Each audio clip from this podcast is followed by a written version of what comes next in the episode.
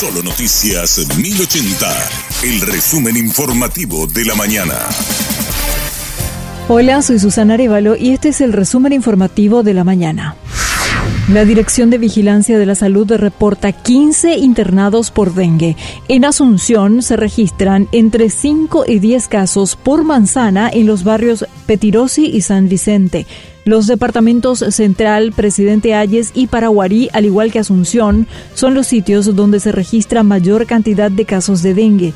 El virus está circulando en todo el país y la principal preocupación es que ingrese el DEN3 que ocasiona cuadros graves de la enfermedad. Desde el Ministerio de Salud anunciaron una campaña conjunta con varias instituciones para evitar la propagación del virus.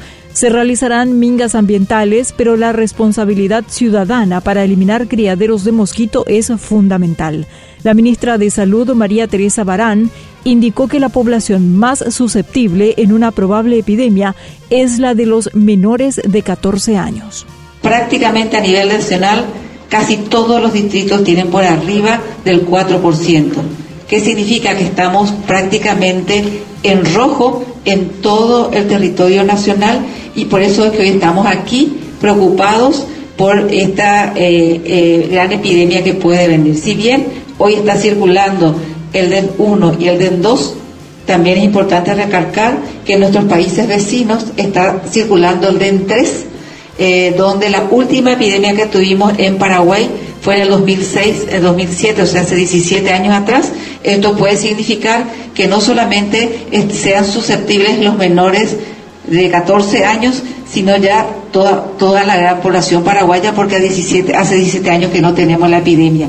Y la epidemia que tuvo en el, 2010, el 2006, 2007, fue, no fue una epidemia de gran magnitud, o sea que todos los paraguayos somos susceptibles para esta, eh, para contraer esta enfermedad.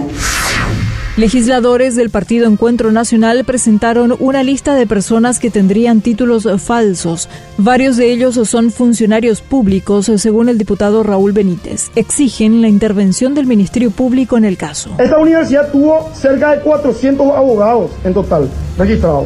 144 se encuentran dentro de la función pública. 44 en la Corte Suprema de Justicia. 34 en el Ministerio de Educación y Ciencias, 11 en el Ministerio Público y después seguimos con otras instituciones. Mencionamos esto porque es probable que Hernán Rivas termine siendo solamente la explosión, la explosión de un sistema que entregaba títulos a personas para que puedan acceder a cargos, para que puedan acceder a recategorizaciones, para que puedan sumar puntos en concursos, dejando a gente que sí estaba formada fuera de los concursos.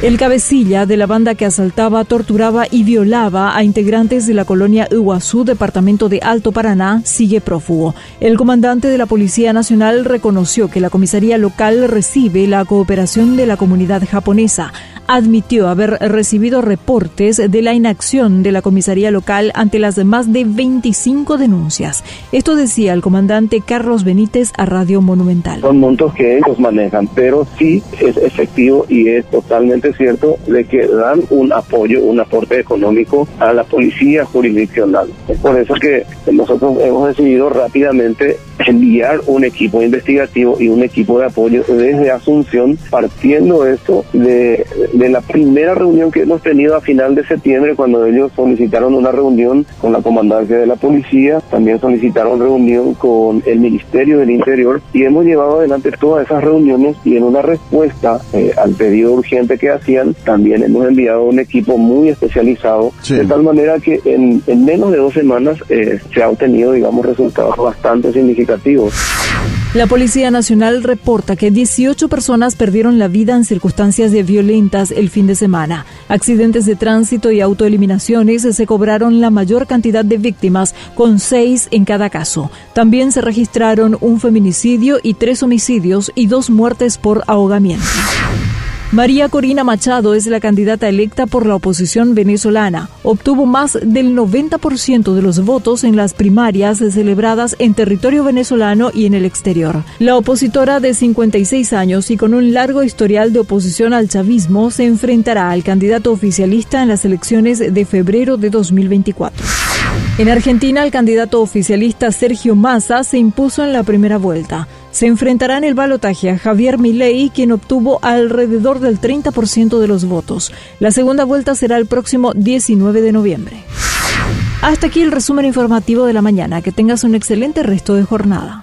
La información del día aquí, en Solo Noticias 1080.